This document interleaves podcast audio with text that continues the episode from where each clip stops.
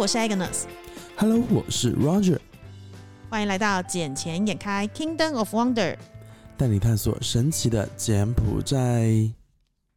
哎，Roger，听说最近金边雷雨不断，是不是？什么半夜的时候下超大的雨，然后到凌晨两三点都没停，就隔天早上就看到新闻，已经陆陆续有画面出来，全部都是大淹水状态。是啊，没有错啊。金边现在最近基本上都是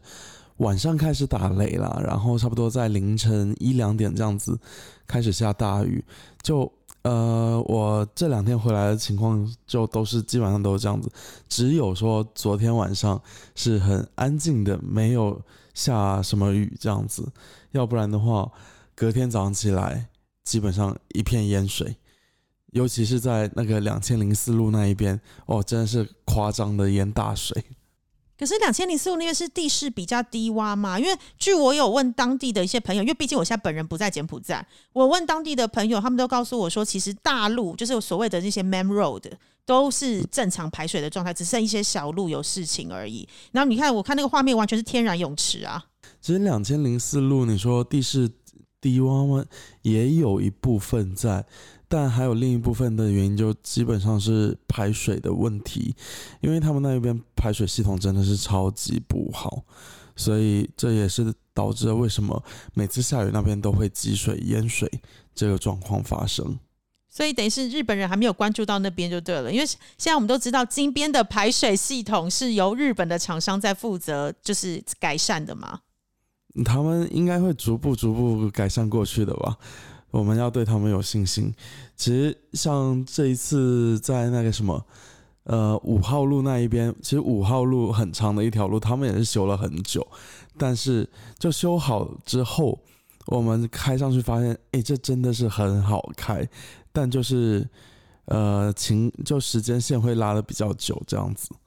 嗯，了解。好啦，希望我回去的时候就是已经不会有这样的状况。而且你上次是不是有跟我聊到？因为现在我们知道十一月就是送水节了嘛，那我们也知道送水节它跟减新年就是我们旱季跟雨季的一个最大分别点。那现在在送水节之前，你上次是跟我提说什么？只要是晚上下大雷雨，就代表雨季快结束了。啊，对啊。其实像雨季一开始的时候。你还记不记得，一般都是在下午三四点这样子下雨。对啊，有一次是下午五点多下班时间，然后整个 BKK 大淹水，对吧？对吧？这个一般就在那个雨季刚开始的时候，然后雨季到了中部中段的这个时候呢，基本上是晚上的时间点下雨，就差不多是在八九点这样子。你记不记得有一次我们我开车，然后我。那一辆普锐斯卡在 BKK 那一边，那个就是八九点钟的时候。没有，那次更晚，因为那次我们先去 casino 回来，你记得吗？哎，对啊，那一次是更晚，只是八九点这这个时间段嘛，它已经淹水了。对，八九点的时候开始下，然后可是是断断续续，可能下完一阵，突然又再下一阵的那种。然后到现在的话，因为现在算是呃雨季的末端了。末端就结尾端就基本上是在凌晨的这个时候下雨，下到早上差不多五六点这样子，所以基本上它的时间线是越来越晚，越来越晚，然后到后面就没有了。了解，好啦，希望大家还是一样出入平安啦。然后半夜下雨时，不管是防水或者是隔天要上班的时候的那个交通安全都要注意到。其实我们有一个星期没有录音了嘛，吼啊，对啊，因为你人在台湾啊，而且我们在台湾其实有见到面啊，我可是舍命陪君子，就是当天飞回来，当天晚上冲去跟你吃宵夜，你知道我多久没在吃宵夜？吃宵夜，那是我的晚餐。对，那是你的晚餐，可是那是我的宵夜。因为我那天其实白天吃了蛮多餐，导致到现在为止，我每天基本上都没在吃东西，有点类似轻断食的状态。因为那时候吃太多。好啦，那那个是那一天也没有吃很多，也就是一顿火锅。我真好久没有吃火锅了，而且那一那一碗吃，我觉得哦，吃的好爽啊！你说说。台湾的麻辣火锅跟我们在金边吃到麻辣火锅有什么不一样？嗯，我觉得台湾的麻辣，其实我觉得没有辣了，就就就是有点小麻这样子。但就火锅这种东西，我就很爱。就不管是烫菜呀，还烫什么东西都好，我就觉得哦好吃，就就是要有那种感觉，那种氛围，你知道吗？再加上台湾现在的天气又比较凉快，然后呢吃这个火锅哦，感觉就很对。因为台湾的麻辣锅其实都会标榜一件事，就是汤是可以喝的，所以它基本上就会把你的那个呃麻辣的料会放在另外一个小小的格子内，然后大锅里面基本上就是有那个味道进去，但是是可以让你盛汤喝，所以它的不管是它的油的部分，或者是麻的部分或辣的部分，就会比较温和一些些。那我们在金边吃到都是很是正宗的，不管是我们吃到的那个呃有名的，比如说快乐小羊啦，或者是吃到的那个什么其他的牌子的那些麻辣锅，他们真的都是比如说大陆正宗的口味过来，所以他们就会比较像是真的重口味的那个感觉。然后那个汤一开始还可以喝，后来就拜托不要痛了，就越煮越辣，跟越煮越油啊。是啊，嗯，其实像我这次去，我吃了更多的台湾小吃嘛，就还挺不错的，挺好逛的。但像现在夜市的话，我真的觉得人比我之前去台湾的时候少了很多、欸。你上次去台湾是什么时候？八年前。是的，八年前，就之前过去半年嘛，过去玩了半年，然后这一次去的话，就短短的待了一个礼拜这样子。只是发现到现在夜市的人比之前少了挺多了，我不不知道是不是因为旅客的关系还是怎么样，但我这次去的时候，入境我都排了一个小时的队呀、可是你不是说旅客比较少了，可是为什么入境还要排那么久？呃，我入关的时候人数超多的，那都是哪里超人居多啊？就是你觉得他们的应该是哪个？来自欧美吗？呃还是是来自东南亚？还是日本？有日本的，有马来西亚的，东南亚的也有，欧美的偏少一些，但也是有。呃，而且不夸张哎，就包括你们自己自助入境的那一边也是要排队，就都很多人 入境那一天。我回来的时候是还好哎、我回来时我是快速通关，因为我拿台湾护照，快速通关就是真的连排都不用排，直接走过去，然后三秒、五秒就直接出去了。可是我那一天就自助通关也都是要排队，我你就知道说那一天的人有多多了。嗯，了解。然后因为这一次我过去，我有看夜市、看商场、看 Outlet，我发现更多的人他们现在是跑到商场去了，而并没有去逛夜市。因为我发现台湾的夜市跟我八年前去的时候是一样的，没有变化，所以我觉得大家就感觉到没有新意，不像现在，呃，在台北那边百货公司也开了很多，很多新的也开出来了，对吧？所以现在就很越来越多人，他们习惯性的会去商场那一边进行消费，而不是说去到夜市这边进行消费。我觉得这跟柬埔寨来说，恰恰是一个相反的模式。因为柬埔寨一开始并没有那么多夜市，他们是商场这些一开越来越多，然后现在呢，他们开始来发展夜市这一块，因为他们觉得柬埔寨人在商场里面消费不起。我觉得对你这样讲或许有道理，可是因为台湾的夜市要端看你去哪个夜市。呃，台湾之前有名的，以台北市来讲，就是士林夜市嘛、饶河夜市、宁夏夜市、这三个是最有名的三大夜市。不过，就是因为之前呃台湾的马政府时代，然后跟大陆关系非常友好，那时候非常大陆很多大陆的观光客过来，所以其实很多夜市它为了要一站式服务，可能这家店原本是卖生炒花枝，另外一家店可能是卖什么鹅啊煎，然后又后来另外一家店卖鹅啊米索，他为了把客人全部围在自己的这一个摊位里面，所以他什么都卖，可是就变成他失去了他原本最。真诚、最原始的那个吸引人的味道，反而是像我们自己，我自己是身为台北人，我不去逛士林夜市，因为他给我的印象就是观光客去的地方。那我也不逛饶河夜市，因为饶河夜市吸引我的摊位跟食品没有那么多。那我目前为止觉得。从以前到现在，味道没有跑过，真的吃到我小时候味道是宁夏夜市。那宁夏夜市那边的话，对宁夏夜市，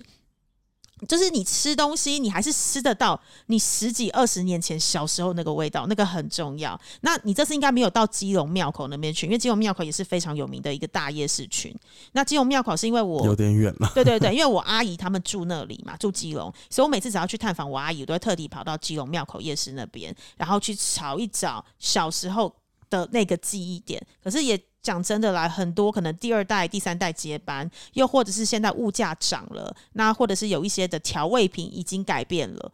其实你会觉得好像就少了那么一些的味道，就是或是跟以前真的有点不一样了。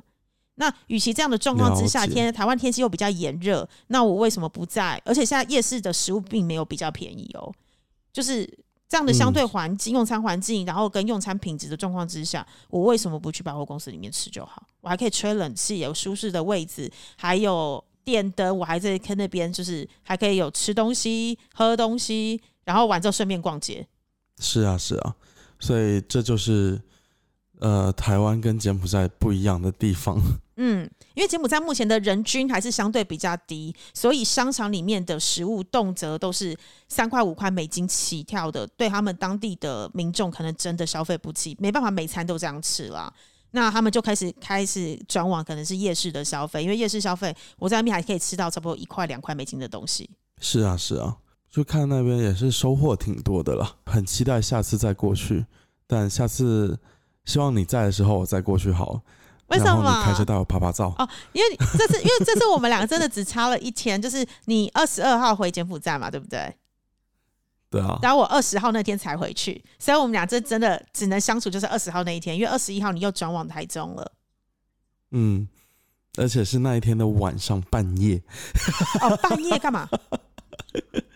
我们不半夜吃的，对，我们这是半夜。我们遇到彼此对方的时候，都已经十点、十一点多了，然后再进去餐厅吃，然后吃完我还开车回桃园。你知道，就是我真的是用硬撑的，然后买了口香糖，从 而且一次塞三颗，从头吃到尾。我的妈呀！因为我很怕自己睡着，因为你要想，是我白天才从柬埔寨坐飞机，然后整天的折腾，然后一直到。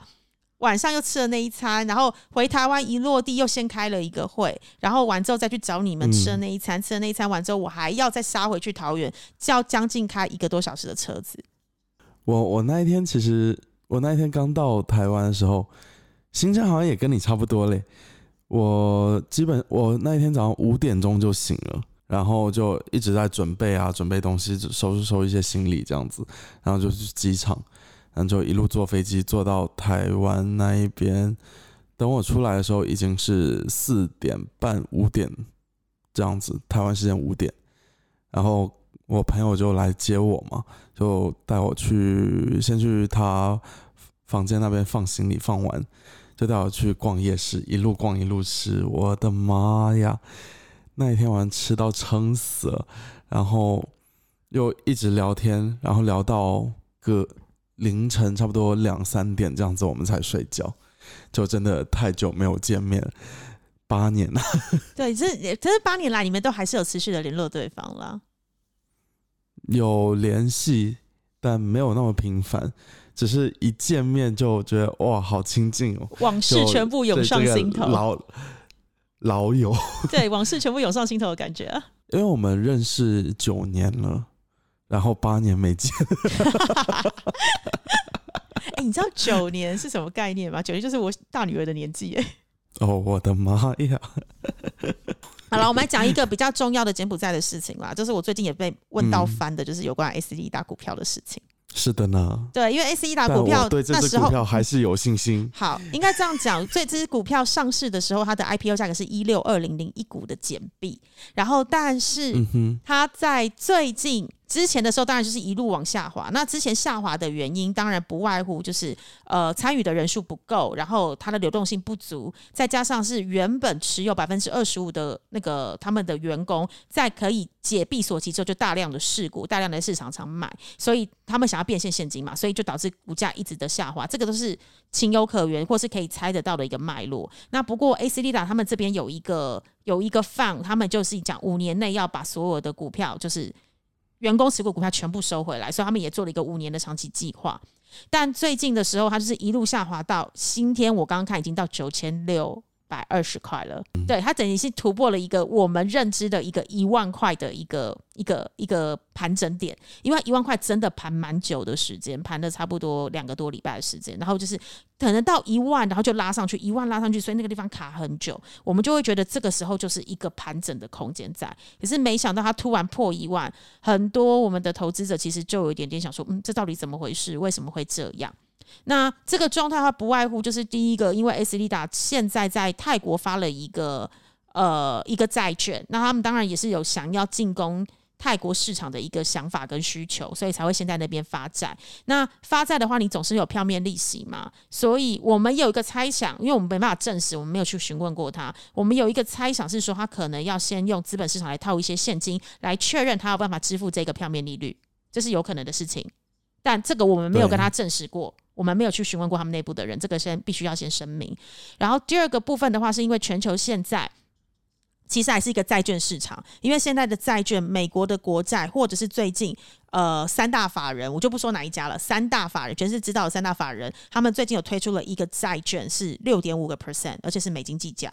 所以相较于六点五 percent，对，其实非常的高，就是。我很多客人现在也在移出他们在柬埔寨的定存，想要去买那个债券，因为他买过去的时候就会变成，我与其放柬埔寨银行的定存，我不如去买一个全世界公认的三大法人他发出的六点五债券，它全安全性系数高。因为对于那些专业投资者，他不在乎的是我获利多少，他在乎的是我的钱投进去有没有稳健的回报，而且安全一定要够。这是他们会 concern 的点，所以确实在疫情期间，为什么那么多人会往资本市场靠拢？就是因为在资本市场的时候，那时候是几乎是零利率时代，所以大家都知道资本市场这边是由一波的涨幅跟一波的转头。可是，在呃，疫情之后开始节节高升，为了抗通膨，我们的全世界利率就一直往上升的状态之下，其实资本市场就会相对的是比较没落的。再加上现在因为不断的升息，其实银行这边也会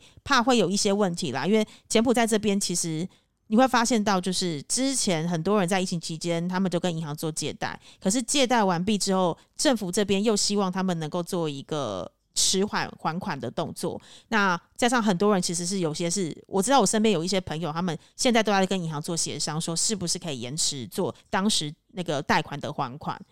那这个状态之下的话，你要银行就会有呆账的问题产生。那它呆账问题的话，它的资本上表现本来就会比较不好，甚至于我们只能说不排除未来几年在柬埔寨里面会有很多银行合并。并购的事情发生，或是有很多可能体质没有那么完善的银行会相继的倒闭，所以这也可能是让呃投资者的信心比较不足。然后第三个是因为很多的投资者他们可能就有自己预设的他们自己的一个投报率，那他也会有一个自己的停损点。当他已经破了他认为的那一个价格空间的时候，其实他们就会做部分出清的动作。所以部分出清的话，以现在美金的个节节高升的一个汇率，再加上。之前 A C D 打配息配了百分之四十，其实配的蛮高的的状况之下，其实他们现在出场就算赔了五到七个点，他们还是赚。可是这个的部分还是要看你当时持有的价位，平均价位在哪里。但我的客户是是啦亏了五到七个点的那个股价的呃价差，但是他现在换回美出场换回美金还是赚的。只是就是赚一滴滴而已，赚的不多。赚那个汇率吧，赚汇率，然后再加上赚的是之前他们拿到配息的时候，他们就继续加码买，所以他的总成，他付出的成本没有动，但是他持有的股股票变多了。嗯，了解了解。不过这个 A C Lida 的话，我还是挺看好他们，毕竟。他这家银行虽然在柬埔寨来说，也是一家比较老牌的银行，而且是第二大家商业银行，国家都在支持他。是啊，再加上哦，Morgan Stanley 也有进场。对，我不是我没有想要帮他们打广告，只是只是站在个人角度，我觉得这一只股票还是有空间在的。我觉得应该这样讲啦，就是我们常常有客户在问我们柬埔寨的状况，或是未来的想法是什么，我都会讲，就是柬埔寨在疫情期间已经。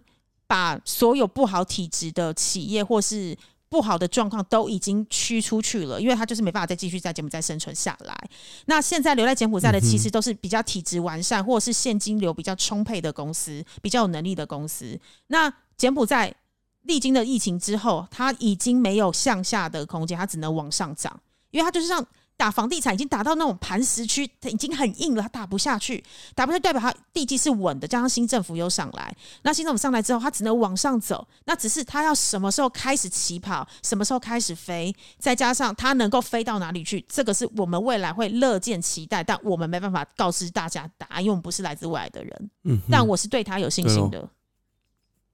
对啊，就像我们对柬埔寨的信心还是十足的。对我对柬埔寨是真心的有信心，不然我不会一直想留在柬埔寨。只是变得是在柬埔寨这边，你要做什么？你有没有挑对产业？还有你有没有卡好你要的位置？这个很重要。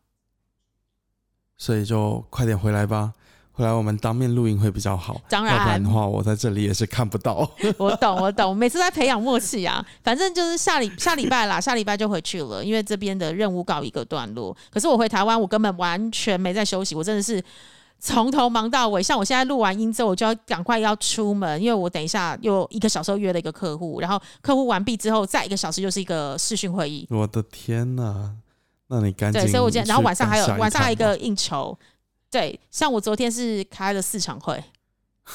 可怕。我昨天也是从下午忙到晚上。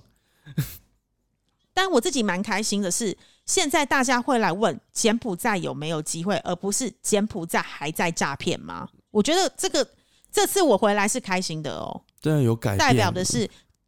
对大家是有改变的，然后大家现在开始在找下一个机会在哪里，嗯已经不是在问越南了，是已经在问有没有柬埔寨的机会了。所以大家也开始慢慢对柬埔寨恢复信心。我觉得这个是一个好事，希望啦，而且我昨天也是很好的事情有听到说，呃，大陆投资客今年已经开始启动过来了，明年会更多。嗯，嗯，这是那很棒啊，这是一个确定的消息，嗯，所以就让我们期待节目在变得越来越好吧。那我们这集当然尽情眼开又暂时到这里喽，好啦，我们下次见喽，拜拜，拜拜。